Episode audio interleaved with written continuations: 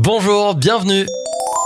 On commence avec un sauvetage miraculeux aux États-Unis. Un homme accidentellement tombé sur les rails du métro à New York a été secouru par deux agents de police qui se trouvaient dans la station à ce moment-là.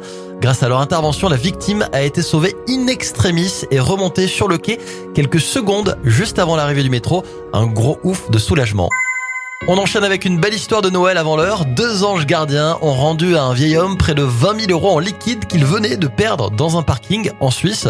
L'homme, un peu tête en l'air, avait retiré cette grosse somme d'argent à un distributeur automatique de billets et avait oublié l'enveloppe. Heureusement, un couple passé par là et a remis ses 20 000 euros à la police. On félicite l'honnêteté de ce couple.